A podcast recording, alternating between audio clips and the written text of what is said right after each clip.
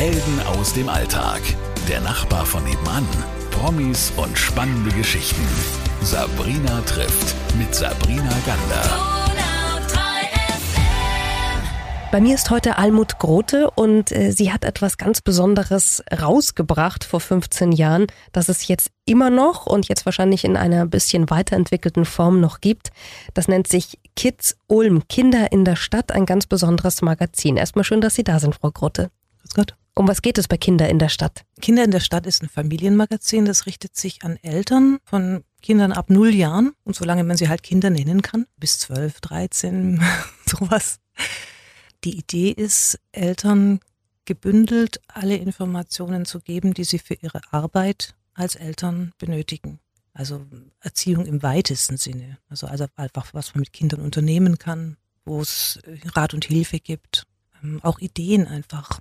Und äh, ganz wichtig ist der Terminkalender mit allen Veranstaltungen, die uns bekannt sind, bekannt gegeben werden von den Veranstaltern, die sich an Eltern oder an Familien oder an Kinder richten. Also eigentlich tausend Zettel, die man sonst irgendwo immer mitnimmt und Flyer sind gebündelt in einem Magazin. Ich glaube, ja, das genau. war das, was Sie wollten eigentlich. Ja, ja, auch, genau. Gell? Das haben auch mir auch viele Mütter rück, rückgemeldet, gesagt, na endlich hört dieser Zettelkram an der Pinnwand auf, wo man immer den Flyer runternimmt, wenn es gerade und, und sagt, da will ich hin, wenn es gerade vorbei ist.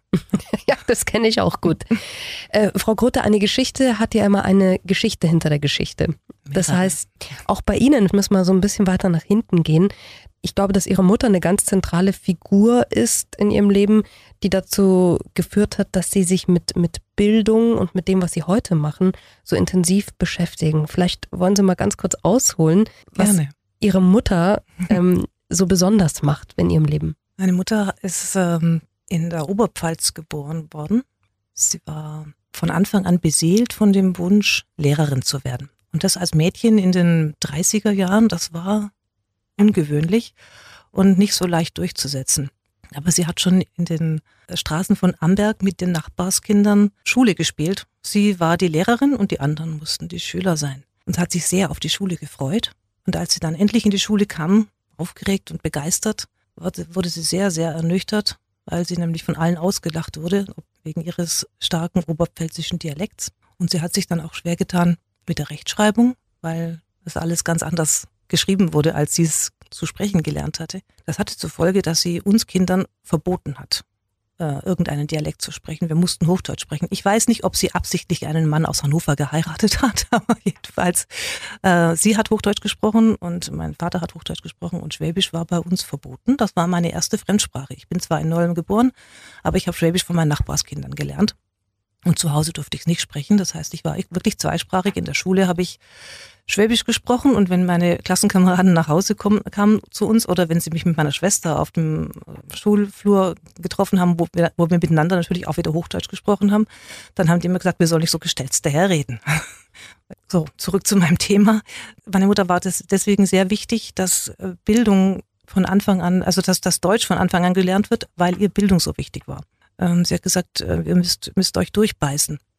Denn sie musste das ja auch. Es ging ja weiter. Ihr Wunsch, Lehrerin zu werden, wurde auch behindert durch äh, die Strukturen, die auch in ihrer Familie reingereicht haben. Ihr Vater hat gesagt, Mädchen heiratet und gut ist. Das war nicht ihr Ziel. Und sie hat sich dann einen Schleichweg gesucht, nämlich es gab eine Ausbildung, die man zur Lehrerin machen konnte, ohne zu studieren, nämlich Steno-Maschinelehrerin. Und das hat sie dann gelernt und ist damit unterrichten gegangen. Und nach ein paar Jahren hat sie die Schule übernommen. Was hat sie denn dazu gebracht, am Ende auch Journalistin zu werden? War das nur die Mutter oder war das dann äh, vielleicht noch was anderes in ihrem Leben? Das habe ich zunächst mit meiner Mutter eigentlich gar nicht zusammengebracht. Also Journalistin bin ich geworden, weil ich eigentlich weil ich einfach unglaublich neugierig bin und äh, weil ich immer was Neues lernen wollte. Wie viele andere Schül gute Schülerinnen habe ich äh, gedacht, ich werde mal Lehrerin bis ich mir das mal angeschaut habe und gedacht habe, nee, da machst du ja jedes Jahr dasselbe.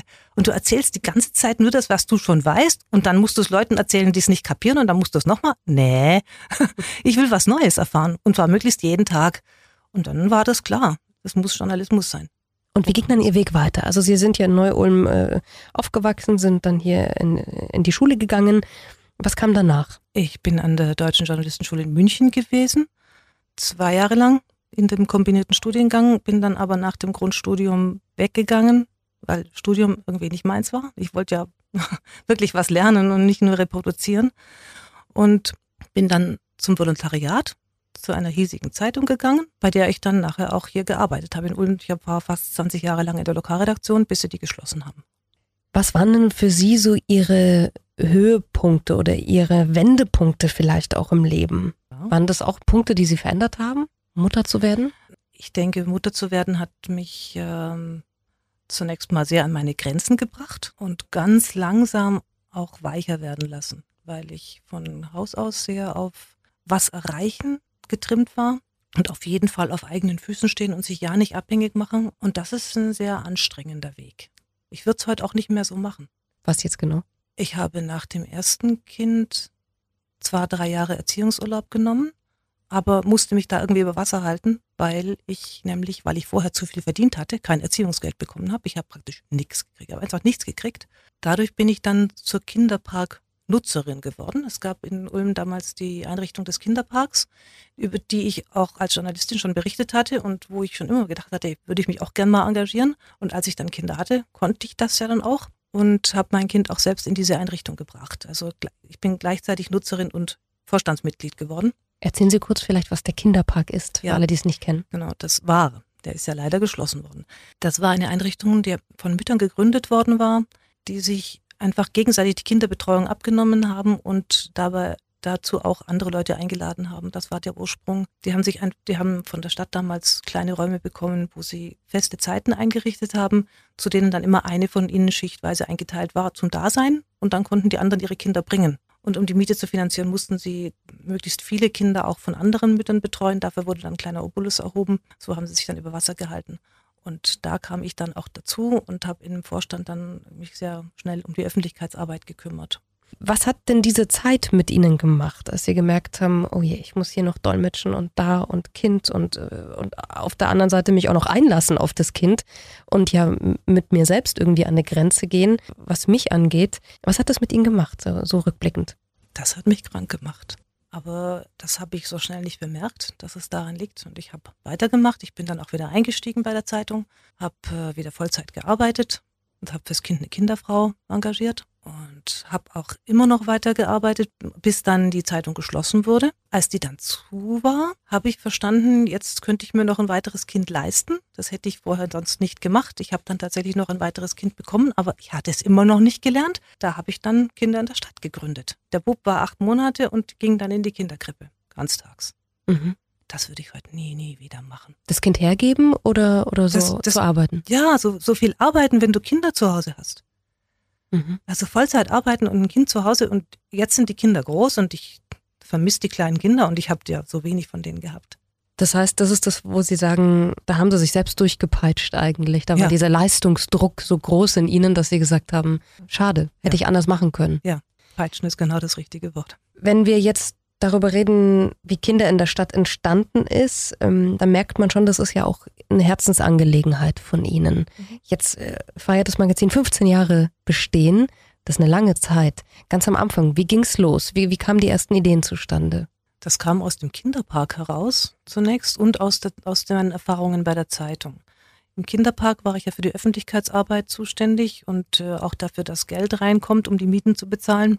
Äh, wir haben da Sponsoren gesucht aus der, aus der Händlerschaft. Ich habe immer überlegt, wie man diesen Sponsoren denn noch danken kann, außer dass wir ihre Logos ins Schaufenster kleben. Und da war schon so der erste Gedanke, wir könnten ja unsere Bastelnachmittage, die wir bis dahin dann schon hatten, und Vorlesenachmittage als Termine auf äh, einen Zettel schreiben und da die Logos draufdrucken und das vielleicht in der Fußgängerzone verteilen. Das haben wir auch gemacht. Das war mal das eine. Äh, ich habe aber immer gedacht, man müsste eigentlich, wenn man schon Leuten in der Fußgängerzone was in die Hand drückt, dann vielleicht ein bisschen mehr Info bieten. Das kommt natürlich von meiner journalistischen Einstellung, dass wenn schon Info, dann möglichst viel. Und bei der Zeitung hatte ich die Erfahrung gemacht, dass äh, immer wieder, dass die Themen, die mich am meisten interessiert haben, sehr schwer durchzusetzen waren. Das kann man sich heute vielleicht gar nicht mehr vorstellen. Aber Familien- und Eltern- und Kinderthemen, sowas, das lief alles unter dem inzwischen berühmt gewordenen Begriff Frauen und Gedöns. Das heißt, es fand einfach überhaupt keinen Anklang in der Redaktion, sondern das war halt so, naja, nehmen wir irgendwo mit im ja, Kleinen. Ja, also da, dadurch, dass mich das alles interessiert hat, durfte ich das auch, durfte ich diese Themen auch bearbeiten. Ich war dann die Sozialtante. Ich habe die Aktion Ulmer Hilft auch immer betreut, das habe ich sehr gerne gemacht. Als Sozialtante durfte ich über Randgruppen schreiben und äh, über alles, was so, was eben nicht äh, große Politik war.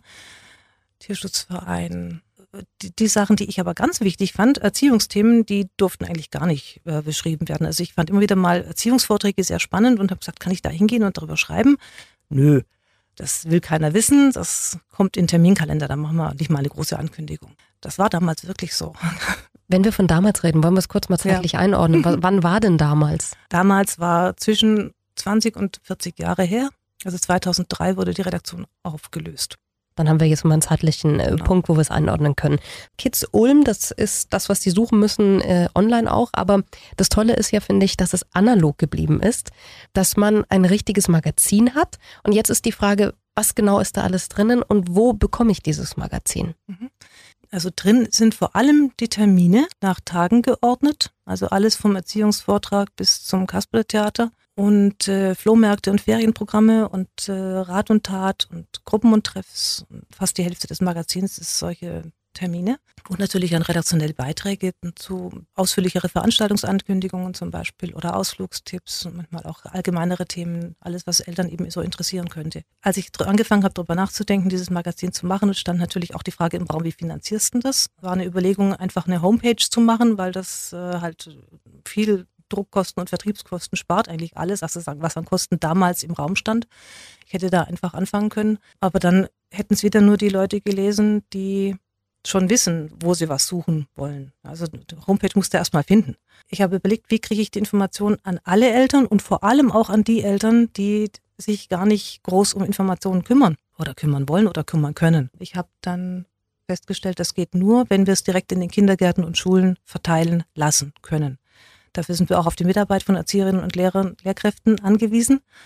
Das klappt fast überall. Ich bin damals zu den Oberbürgermeistern von Ulm und Nolm gegangen und habe mit denen gesprochen, ob das geht. Und die haben gesagt, es muss halt direkt, direkt dort fragen, aber sie unterstützen das und sie haben mir Briefe, Empfehlungsbriefe mitgegeben. Das ist, aber das, das ist viel wert, finde ich, oder? Wenn man so ein Magazin rausbringt, dass man sagt, die Bürgermeister stehen da voll hinter mir. Sonst hätte ich es nicht gemacht. Also ja. wenn die gesagt hätten, das braucht man nicht, sinnlos. So, und wie hoch ist die Auflage und wann immer erscheint es? 30.000 ungefähr. Man, meistens ein bisschen mehr, aber so 30.000 kommen wirklich mhm. unter die Leute. Und es erscheint äh, alle zwei Monate und wird dann an die Schulen und Kindergärten gebracht und verteilt. Und wie ist das Feedback jetzt der Eltern? Das, was ich höre, ist immer begeistert. Gleich am Anfang habe ich von Bekannten gehört, dass sie das toll finden, dass man jetzt nicht mehr diesen Zett, diese Zettelwirtschaft an der Pinnwand hat. Äh, besonders gefreut hat mich eine Rückmeldung von einer Frau, die gesagt hat, tatsächlich ähm, hat ihre also es war eine Sozialarbeiterin, die gesagt hat, es kam eine Frau zu uns, deren Freundin gesagt hat, du, in Kinder der Stadt habe ich deine Adresse gesehen. Und die hat sie gebracht. Das heißt, sie kriegen auch so kleine Geschichten gespiegelt wieder zurück. Ja. Das ist ja was Besonderes. Das hat man ja als Journalist manchmal nur. Bei sowas, wenn man so ein Herausgeber von so einem Magazin ist, ist es dann noch schöner. Ja, es kommt aber auch nicht, auch nicht öfter vor als als ein normaler Journalist, weil ich, ich habe meine Leser nicht bei mir im, im Büro, sondern also zufällig bekomme ich sowas mit. Was gibt Ihnen das denn, dieses Magazin jetzt herauszugeben, wenn Sie so rückblickend mal so gucken, wie Ihr Lebensweg verlaufen ist, wo Sie sagen, Mensch, hm, da habe ich mir selber schwer getan. Ist das jetzt eine, eine Erfüllung für Sie? Es ist ähm, ganz eindeutig das, was ich immer machen wollte. Also was, was wirklich sinnstiftend ist. Und findet da auch irgendwas von Ihnen Frieden jetzt? Weil sie etwas machen, wo sie sagen, ich, ich muss mich da nicht durchboxen durch irgendwelche Redaktionsmenschen. Ach, ich muss mich schon noch durchboxen. Also jetzt nicht gegen jemanden, das ist richtig. Das ist schön, dass ich, dass ich jetzt nicht mehr jemanden habe, der mir sagt, du musst aber jetzt das und du sollst aber anders. Das ist natürlich schon toll, wenn man selber entscheiden kann und die Freiheit hat.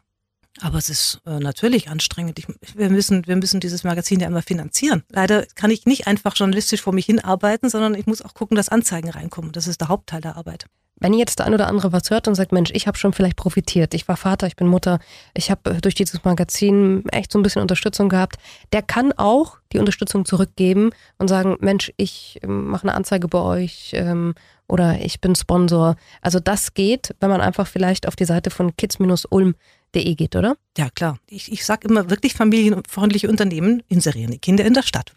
Die tun was für Familien. Die sorgen dafür, dass Familien diese Informationen kriegen, die sie brauchen. Dann hoffen wir doch, dass das jetzt der ein oder andere gehört hat und genauso tut. Liebe Frau Grote, vielen Dank, dass Sie so schön erzählt haben und auch Einblicke gegeben haben in Ihr äh, Privatleben, in Ihre Biografie, was glaube ich schon immer hilft zu verstehen, warum macht jemand so ein großes Projekt. Ich sage danke für Ihre Zeit, Ihre Geschichte und ich hoffe, dass Kinder in der Stadt noch äh, die nächsten 15 Jahre Minimum erscheint. Dankeschön. Danke Ihnen. Danke Ihnen. Helden aus dem Alltag. Der Nachbar von nebenan. Promis und spannende Geschichten. Sabrina trifft mit Sabrina Gander.